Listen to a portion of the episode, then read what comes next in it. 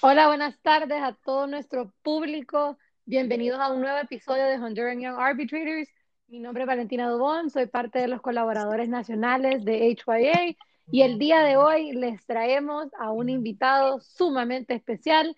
Él es Juan Diego Lacayo González, abogado hondureño, graduado de la Universidad Nacional Autónoma de Honduras, con un LLM en Indem Business Law School. Ejerce derecho como profesional independiente en su propia firma, JDL Abogados, y es árbitro nacional, así es como lo escuchan, él es árbitro de Honduras del Centro de Conciliación y Arbitraje de la Cámara de Comercio e Industria de Tegucigalpa. Es un honor para nosotros tenerte aquí con nosotros, abogado Juan Diego Lacayo. Muchísimas gracias por haber aceptado esta invitación. No, al contrario, Valentina, muchísimas gracias a ustedes, a Honduran Young Arbitrators, una organización dinámica que ya pues este, cada día se va consolidando y se va situando mejor eh, a nivel nacional, latinoamericano y en el mundo para poder eh, apoyar este tipo de, de, mecanismos alternos de solución de controversias. Tengo el gusto de, pues, de conocerte a ti, de conocer varios miembros del, del grupo y, me encanta cada vez que, puedo apoyarles en alguna medida. Así que al contrario, las gracias para ustedes por considerarme. Ya sabes, siempre vas a estar en, la, en las listas de HYA. Entonces, ah, como primera pregunta, quisiera saber... No sea tan young, todavía se puede. Aunque uno no sea tan young. claro que sí, claro que sí, claro que sí, seguir estando en la juventud. Eh, pero bueno, fíjate que una de las primeras preguntas que le tenemos, abogado, es que el público quiere saber cómo empezó Juan Diego Lacayo en el mundo del arbitraje. Bueno, mira, muy curioso. Eh, era todavía un tema desconocido para la mayoría de los que habíamos salido de la universidad. Teníamos eh, tres, cuatro años de estar ejerciendo cuando de repente un gran amigo, José Ramón Paz, Mm, ideó que podíamos hacer un curso cerrado, eh, que él iba a coordinar todo para poder tener los mejores expositores en tema de conciliación y arbitraje y que pues, eh, pues ese curso lo validara y lo certificara el Centro de Conciliación y Arbitraje de la Cámara de Comercio e Industria de Tegucigalpa, con lo cual eh, pudimos un grupo de amigos de alrededor de 15 amigos, más o menos, casi todos contemporáneos, eh, con, la idea de apoyar y de, involucrarnos en el tema de los mecanismos alternos, eh, pues básicamente eh, llevamos el curso y la mayoría creo que todavía estamos involucrados de alguna u otra forma. Así es que por ahí, por ahí nació un grupo de amigos egresados y, y, bueno, hoy la mayoría integramos el listado de la Cámara de Comercio e Industria de Tegucigalpa y tal vez unos más algunos otros listados adicionales, ¿verdad? Pucha, qué excelente. O sea, iniciaron con un grupo de amigos casi, casi igual al origen de HYA. Sí, sí, claro. curioso.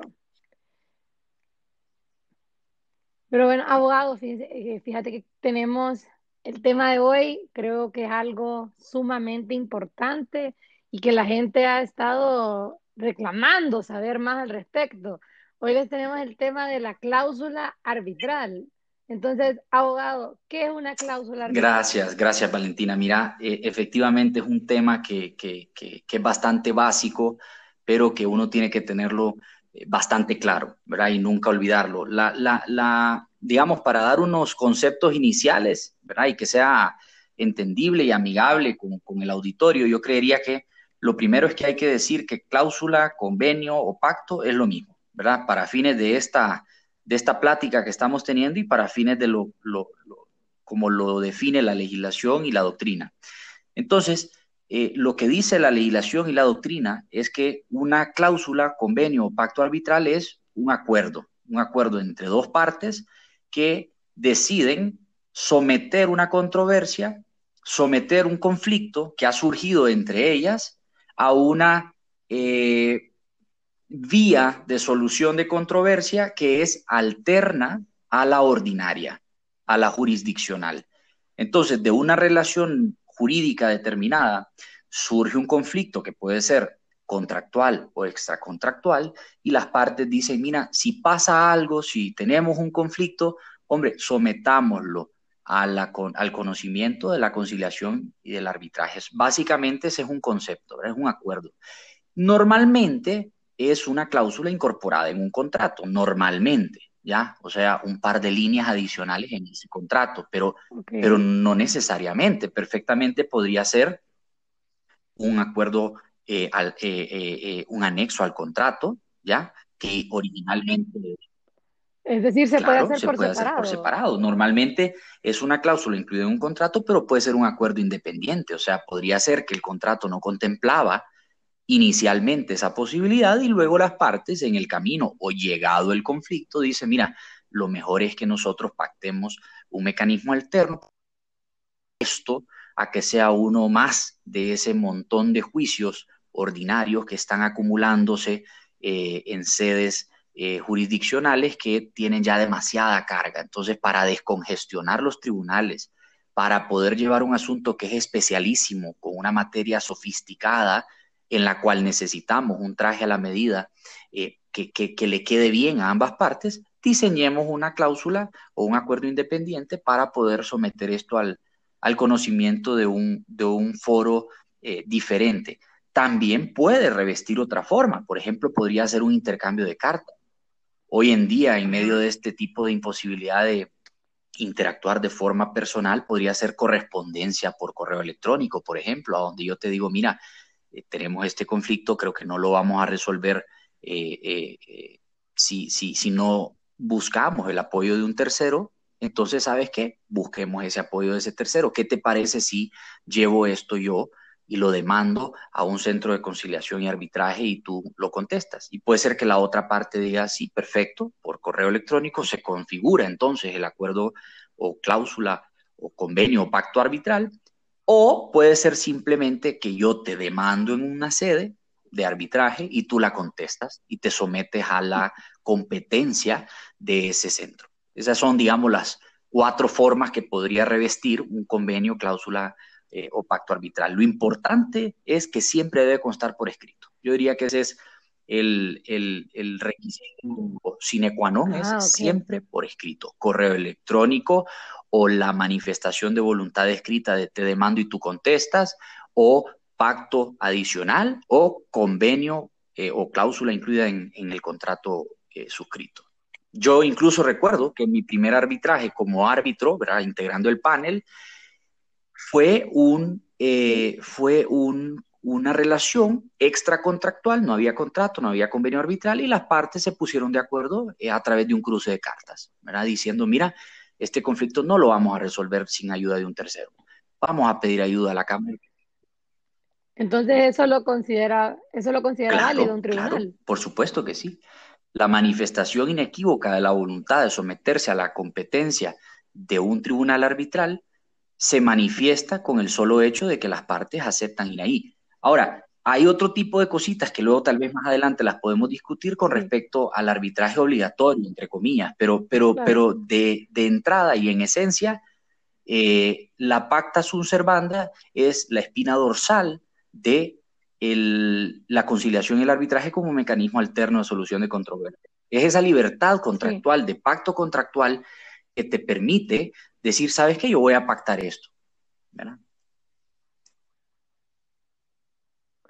Y bueno, siguiendo esa misma línea, eh, ¿qué tipos de conflictos podemos resolver mediante una cláusula, pacto o convenio arbitral, como quisieran llamarlos? Y en la misma línea igual, ¿en qué contrato nos dirías, abogado, que es como necesario o en qué, en qué materia quizás es necesario que vaya una cláusula arbitral. O sea, el abogado que redacte ese contrato no se le puede escapar. Bueno, mira, primero eh, vamos con qué se puede someter por virtud de lo que dispone la ley aplicable, ¿verdad? Nuestra, nuestra legislación establece dos criterios.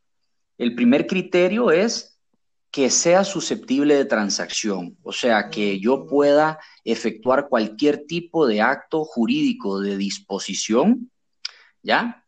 De ese asunto. Entonces, para ponerlo en términos más prácticos, transigir significa que yo puedo eh, ejercer un acto y un derecho, el más puro de todos los derechos, un derecho real sobre ese, ese asunto en particular. Entonces, si yo lo puedo comprar, si yo lo puedo vender, si yo lo puedo hipotecar, si yo lo puedo donar, si yo lo puedo destruir, si yo puedo desistir de ello, entonces es eh, considerado susceptible de transacción y por lo tanto lo puedo llevar ahí.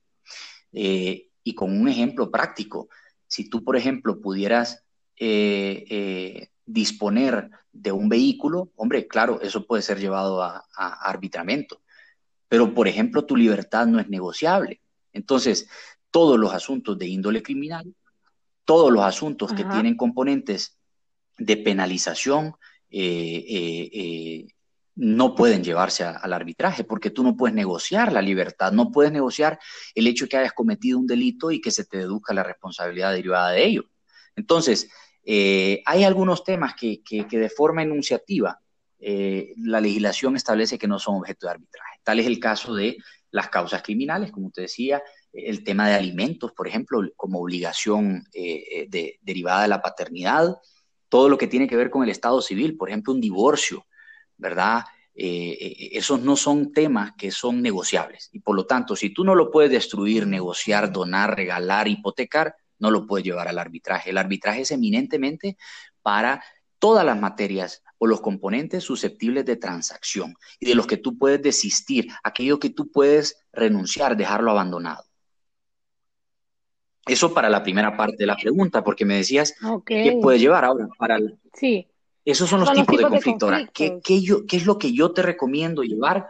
Eh, bueno, primero hay que hacer un parangón porque la ley hondureña efectivamente contempla lo que, digamos, popularmente llamamos arbitraje obligatorio, pero no es arbitraje obligatorio desde la perspectiva de que, de que tienes que ir y que estás obligado, no, no, sino que es la vía de solución primigenia. Y entonces la legislación que protege y que fomenta la inversión, que data del 2011, eh, eh, eh, en, su última, en su última reforma, eso, si, recuerda, si recuerda, fue, fue en el, en el en torno al Honduras is Open for Business, era un evento que hubo eh, para atraer la inversión en el país. Bueno, en torno a ese evento se aprobó un, paquete de leyes, dentro de las cuales está la Ley para la Promoción y Protección de Inversiones, que contempla seis tipos de materias o seis tipos de eh, asuntos o conflictos que tú debes llevar de manera eh, eh, digamos, preferente al arbitraje y que salvo, salvo acuerdo en contrario y por escrito, que se lo tienes que mostrar al juez ordinario, puede llevarlo a la justicia ordinaria. Pero, pero en esencia son asuntos que tú tienes que llevar como vía de solución primigenia al arbitraje. Por ejemplo, todo lo que tiene que ver con disputas entre accionistas. ¿verdad? Yo creo que aquí el legislador omitió hacer una referencia más general y decir disputas relativas a socios, ¿verdad? Porque definitivamente sabemos que hay un tipo societario que no contempla la figura del accionista y es este e, es un error haberlo puesto de esa forma, pero pero bueno, habrá que ver qué tipo de interpretaciones podemos hacer al respecto. Ahora, eh, ese es el primero y más importante de los temas. Un, conflicto entre accionistas ya tú no lo puedes llevar al juzgado ordinario eh, que conocería de la materia eh, por razón del, foro, ¿verdad? Del, conflicto, sino que lo tienes que llevar primero al arbitraje. Y salvo que las dos partes estén expresamente de acuerdo en someterlo a los juzgados y eternizarlo porque ahí está demasiado saturado de juicios, ¿ya? Y el juez no tiene probablemente la especialidad eh, que tú quisieras, porque además es, aleatorio el, el, mecanismo de su selección, entonces, pues bueno, vete allá a estar esperando tres años en primera instancia, otros tres en la segunda y probablemente otros tres más en la extraordinaria. Entonces, eh, eh, eh, ese es otro tema. Las disputas entre inversionistas, entre ellos mismos, por ejemplo, y lógicamente aquí habrá que ver si se configura la definición de inversionista tal cual la establece la, ley referida, la materia de propiedad intelectual, por ejemplo, un tema marcario, un tema de signos distintivos, señales de propaganda, derechos de autor, eh, temas que tienen que ver con, el, con, la invención, con las patentes, etcétera. Todo eso eh, eh, entre privados se lleva de forma, de forma inicial o primigenia al arbitraje, todo lo que está relacionado, por ejemplo, con temas de contratos de representación, agencia, distribución, ¿verdad? concedentes y concesionarios, eh, representación de marcas internacionales, todo lo que tiene que ver con las indemnizaciones del artículo 14 de la ley eh, de representantes, agentes y distribuidores de empresas nacionales y extranjeras, todo lo que tiene que ver con, eh, con la terminación, ¿verdad? Declarar la terminación o la resolución de una, de una de un, contrato de, distribución de marcas, eh, de concesiones. Eh, todo lo que tiene que ver con prácticas anticompetitivas o competencia desleal, todo aquello que está regulado en la ley para la promoción y defensa de la competencia. Eh, esos son conflictos que también se tienen que llevar de manera obligatoria, diríamos popularmente, al arbitraje. Y finalmente lo que tiene que ver con disputas sobre propiedad raíz, propiedad raíz refiriéndose a las propiedades sobre bienes inmuebles y lógicamente eh, atinente a eh, inversionistas, ¿verdad? Porque dentro de esa legislación hay todo un, listado, digamos, de, o de oferta de, regímenes que te permiten eh, optar por invertir en Honduras y que Honduras sea un país atractivo a las inversiones. Entonces creo que es un paso importante que dio nuestra legislación en el sentido de decir, mira, es cierto, tu voluntad, perfecto, pero, pero yo te voy a garantizar, inversionista, que si tú vienes aquí a este país a invertir, ya, o eres un inversionista nacional que quiere ampliar sus inversiones en el país, te voy a dar en estos seis rubros, macro rubros, te voy a dar la garantía de que nadie te va a poder convocar de forma inicial a un juzgado que está sobresaturado y que lógicamente eh, no es lo mismo eh, tener tres árbitros o cinco o siete o tener uno, bueno, pero, pero yo hablo siempre de la decisión colegiada eh, tres cabezas pensando versus tener un juez de primera instancia que está solo, que además de que está solo tiene 80 mil casos eh, asignados, eh, muchos de los cuales son en su mayoría temas bancarios, temas de, demandas ejecutivas, demandas de cobro, ¿verdad? ese, tipo de, ese tipo de realidades que tiene nuestro sistema judicial son las que te, te marcan la pauta de decir, ¿sabes qué?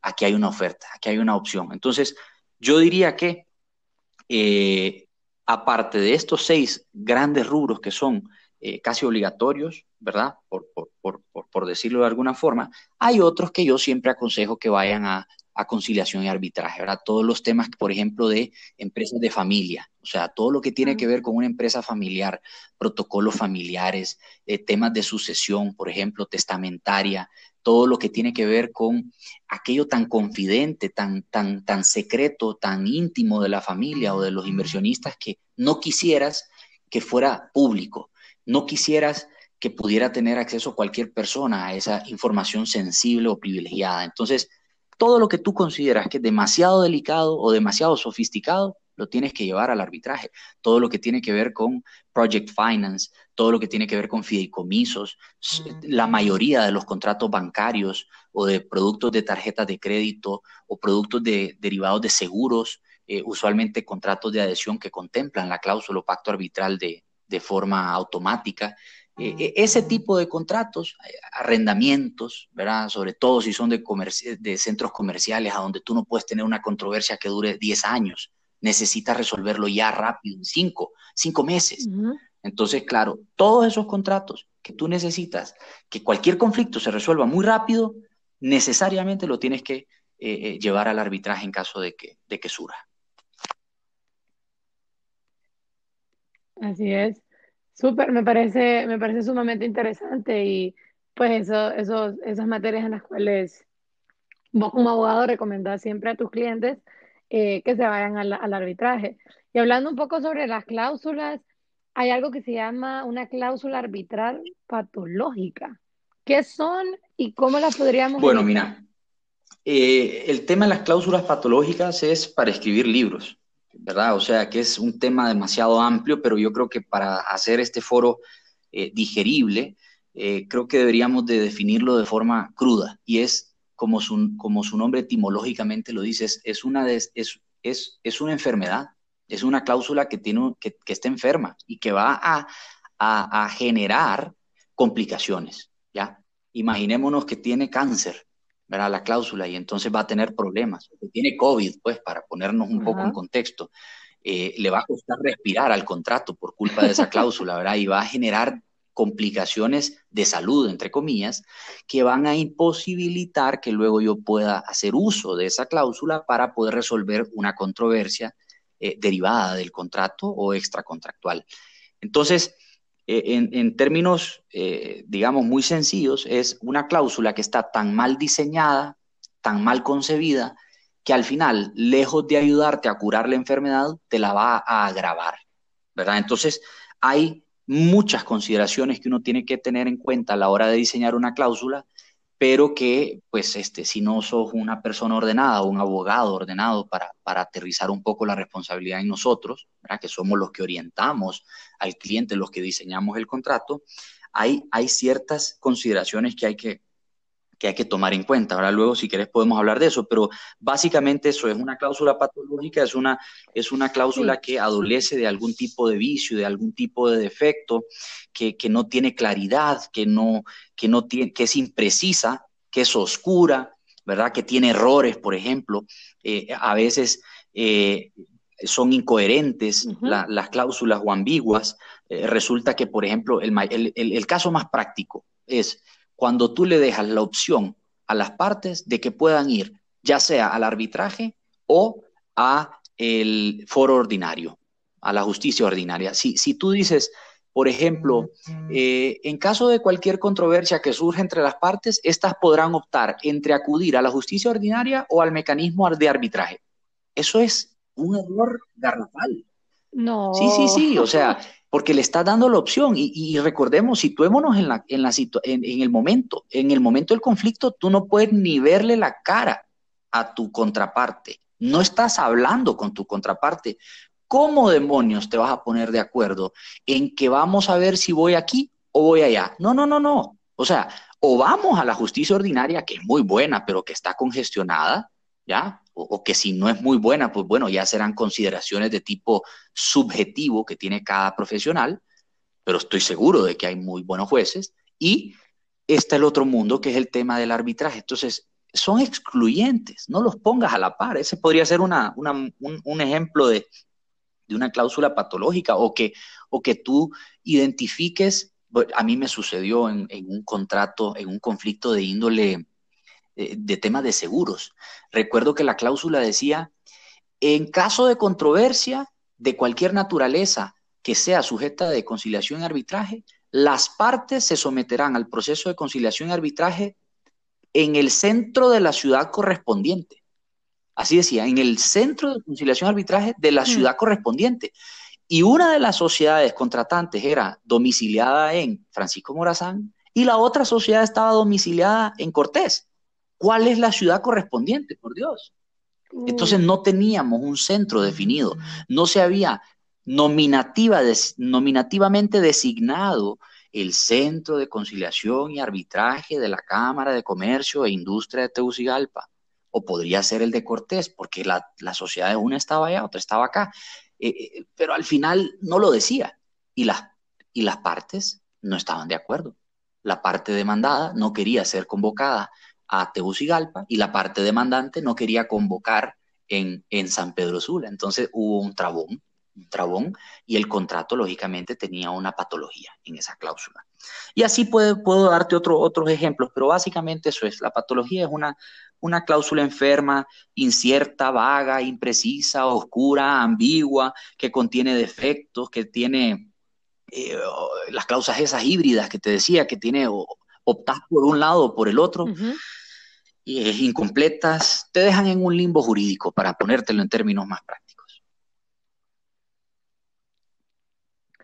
Sí, qué, qué, qué difícil, la verdad, o sea, y qué extraño eso que pongan de irte a la jurisdicción ordinaria o al arbitraje, me parece extraño. Pero mira, antes de pasar a una, a una sección de preguntas de nuestro público en Instagram, quisiera eh, hacerte la última pregunta de qué tips nos podrías eh, dar para redactar una cláusula arbitral. Así unos tres tips que el abogado Juan Diego Lacayo siempre Wow, bueno, voy a, voy a tratar de que sean un poquito más, porque, porque son un poquito más, tal vez unos seis te voy a dar.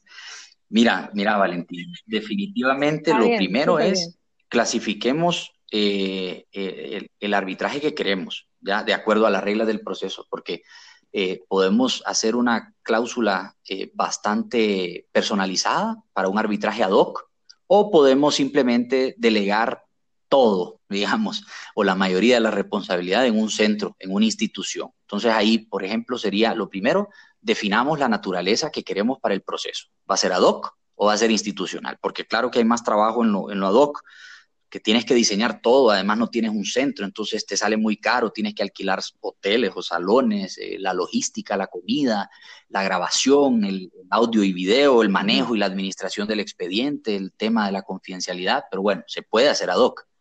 O la otra cara de la moneda, que es que sea institucional y tú le dices a la Cámara de Comercio e Industria de Tegucigalpa o la de Cortés o la de Atlántida, eh, eh, o la del Colegio de Abogados de Honduras, mira, administrame este conflicto, que son los cuatro centros que tenemos eh, disponibles en este momento para, para acudir en arbitraje. lógicamente es más fácil porque ya tienes toda la infraestructura, te manejan el expediente, que es muy importante, el tema de la confidencialidad, ya tienen un reglamento definido, ya tienen un listado de árbitros que tú puedes revisar, el tarifario también lo puedes comparar, ya tienes una certeza de los gastos administrativos, de la tarifa de honorarios de cada de los árbitros de acuerdo a la cuantía del juicio, eh, ya tienes un lugar a donde vas a sesionar, ya tienes un idioma, ya tienes casi todo eh, el tema logístico. Ahora, y también el tema de la fama, ¿verdad? No, podemos dejar de ver el tema del, récord histórico que tienes de, administración de casos, ¿verdad? Y, qué tipo de, qué se dice entre pasillos del tema. Ese sería mi primer, mi primer tip. El segundo tip sería, clasifiquemos el arbitraje ahora de acuerdo a la naturaleza. ¿Va a ser un asunto que se va a resolver en derecho positivo vigente o va a ser un asunto que es tan, no sé, eh, tan tan técnico que va a tener que resolverse mediante un arbitraje técnico, es, un tema de, de, ciencia, de arte, de algún oficio en particular, es, un tema de, mucha pericia o de experticia que, requiere, eh, eh, lejos de un abogado que conoce la ley, un técnico que conoce la, ciencia, el arte o el oficio respectivo, ¿verdad? Eh, por ejemplo, si es un tema de arbitraje deportivo o si es un tema de arbitraje técnico agrícola, que, que lo tenemos nosotros en nuestro reglamento, temas que son sobre alimentos o productos perecederos, ¿verdad? agrícolas, que no puedes esperar mucho tiempo porque el sorgo, pues se te llena de, se te llena de, de, plaga, o los frijoles o el arroz, no, no puedes manejar, se te pudre la fruta mientras estás en el conflicto. Entonces, eh, eh, ese tipo de, o arbitraje testamentario, por ejemplo, ¿verdad? Puedes tener, eh, eso lo puede manejar un técnico, no necesariamente un abogado, sino una persona que conoce otra materia o eh, su tercera, su tercera eh, vertiente, que es el arbitraje en equidad. Tú no quieres ver la ley, tú lo que quieres ver es un sentimiento común de equidad, de justicia. Aquí no vamos a resolver lo que dice la ley, el derecho positivo vigente, sino que vamos a resolver con base en justicia, en principios, eh, digamos, casi éticos, ¿verdad? Casi un tema de, de, moral y de buena costumbre, ¿verdad? De justicia, de dar a cada quien lo que le corresponde, si quisiéramos decirlo de alguna forma sencilla. E, ese sería mi, segundo, mi segundo tip. Mi tercer tip sería el tema de eh, cuando es arbitraje entre privados, hay que considerar ciertas cosas diferentes que cuando interviene el Estado, ¿verdad? O sea, que si el Estado es tu contraparte, ojo con eso, ¿verdad? Tienes que tener otro tipo de, de consideraciones al respecto, tienes que ver eh, temas de, yo te diría que, casi de contratación pública y ver al final si tienes un listado de árbitros que pueden prestarte ese, ese consejo, que te pueden resolver ese conflicto que es bastante sofisticado.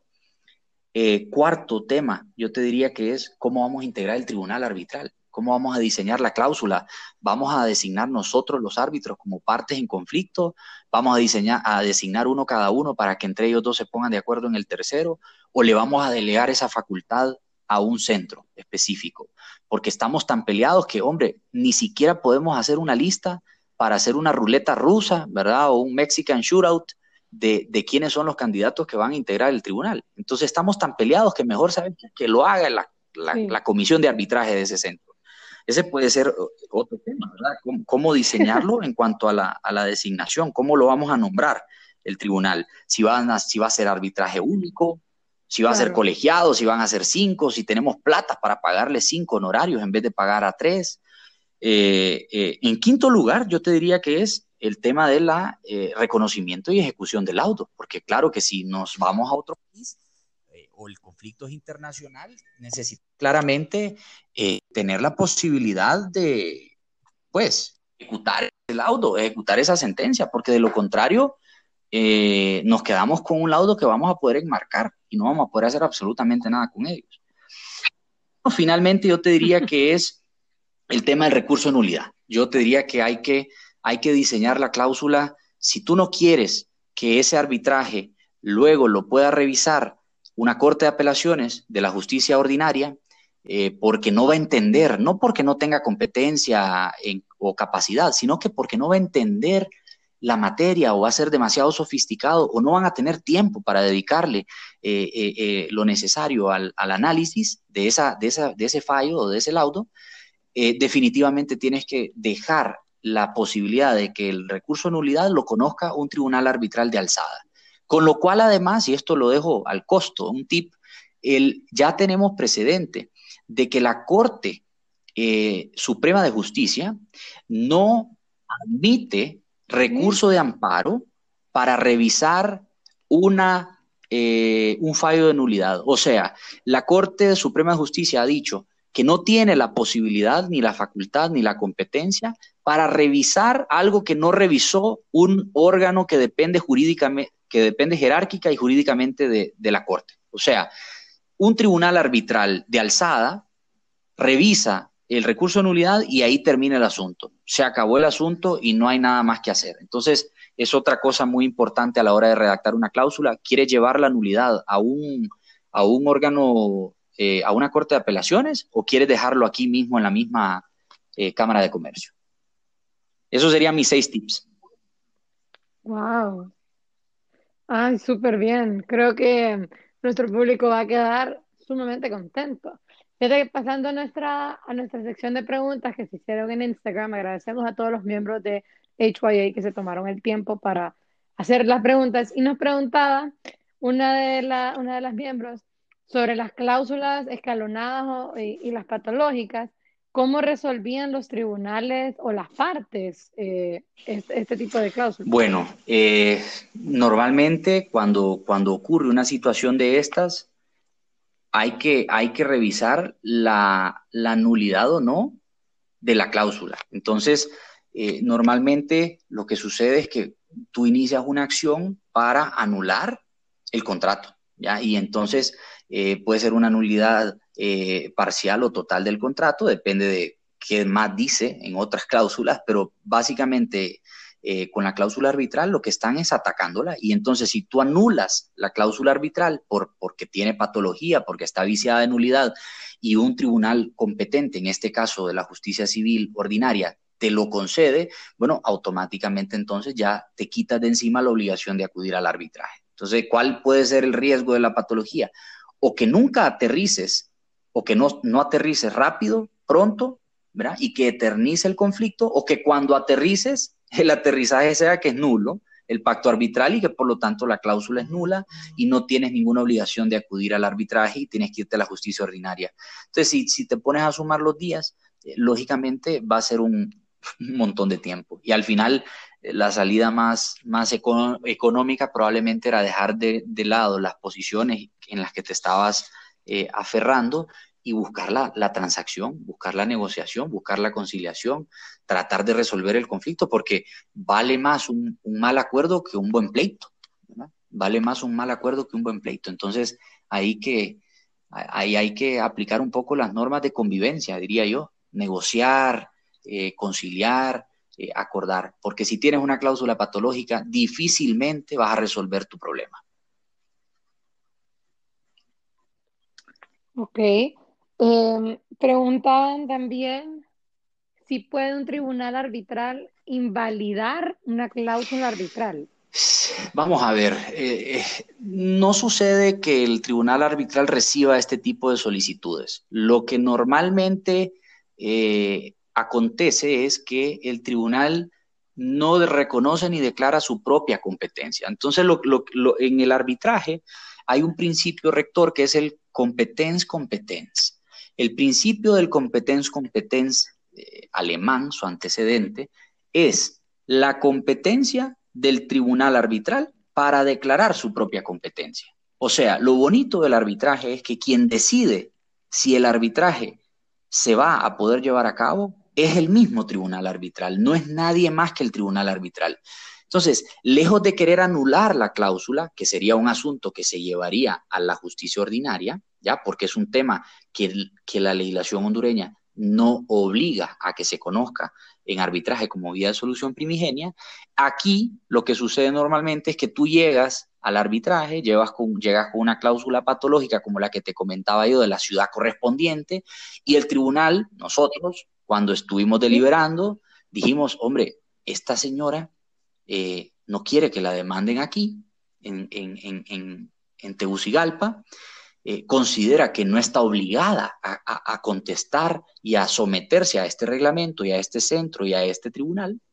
Y por lo tanto, nosotros no nos queda más remedio que aceptar que hay una patología en la cláusula, que esa patología supone que ella tiene todo el derecho de decir que no seamos nosotros quienes conozcamos en esta ciudad, bajo este reglamento, en este centro y estas reglas, ese conflicto particular y por lo tanto no tenemos ninguna obligación de hacerlo. Nos declaramos incompetentes. Y ahí lo que, pasó, lo que sucedió fue que el tribunal fue quien revisó su propia competencia y dijo yo no soy competente.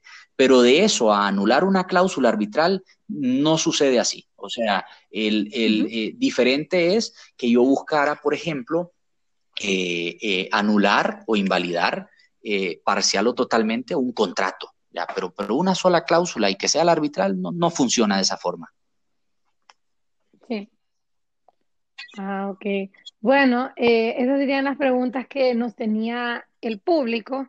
Así que eh, no sé si quisieras hacer eh, alguna conclusión. pues yo solamente un par de... Sí, yo te diría que un par de recomendaciones, ¿verdad? Redactemos cláusulas que sean claras, sencillas, completas.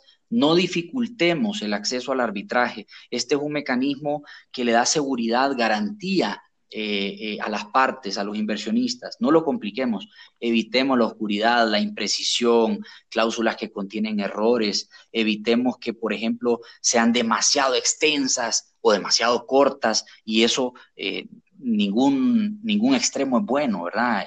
no es porque la cláusula sean 10 páginas, entonces que es muy buena y no va a ser bien difícil de, de, invocarla. Tampoco pongamos muchos requisitos, que el árbitro tiene que hablar tres idiomas, tiene que tener tres maestrías, tiene que ser experto en metalurgia y además tiene que tener un doctorado en filosofía del derecho. Hombre, no vas a encontrar a nadie con esas calificaciones. Entonces, no hagamos algo inoperante, inejecutable, eh, eh, no incluyamos demasiados requisitos y luego también hasta, hasta evitar las designaciones directas. A veces hay cláusulas que dicen, en caso de conflicto, el árbitro que va a resolver la controversia es Juan Diego Lacayo González. ¿Y qué pasa si Juan Diego se muere? Dios quiera que no, pero ¿qué hmm. pasa si Juan Diego se muere o, lo nombran para un cargo público? También, Dios quiera que no.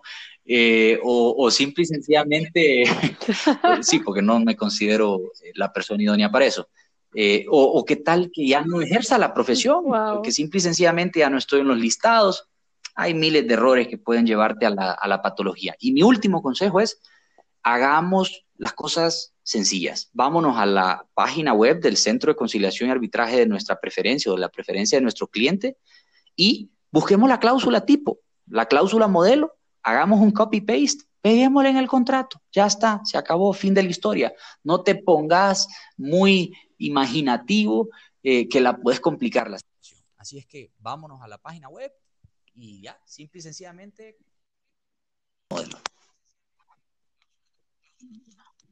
Súper bien. Bueno, eso sería pues todo por hoy en este tercer episodio. Esperamos que a todo nuestro público le haya gustado y de verdad aprovechen este podcast, este árbitro nacional, Juan Diego Lacayo González. Recuerden que nos pueden encontrar en todas nuestras redes sociales como HYA Honduras en Instagram y en Facebook como Honduran Young Arbitrators. De verdad, muchísimas gracias, eh, abogado Juan Diego, por habernos acompañado y haber aceptado esta invitación. Sé que todos los miembros de nuestro público van a, van a aprovechar. Eh, no, para nada. Muchísimas gracias a ustedes. Sin más que decir, muchísimas gracias. Esto fue nuestro tercer episodio. Pendientes para el próximo.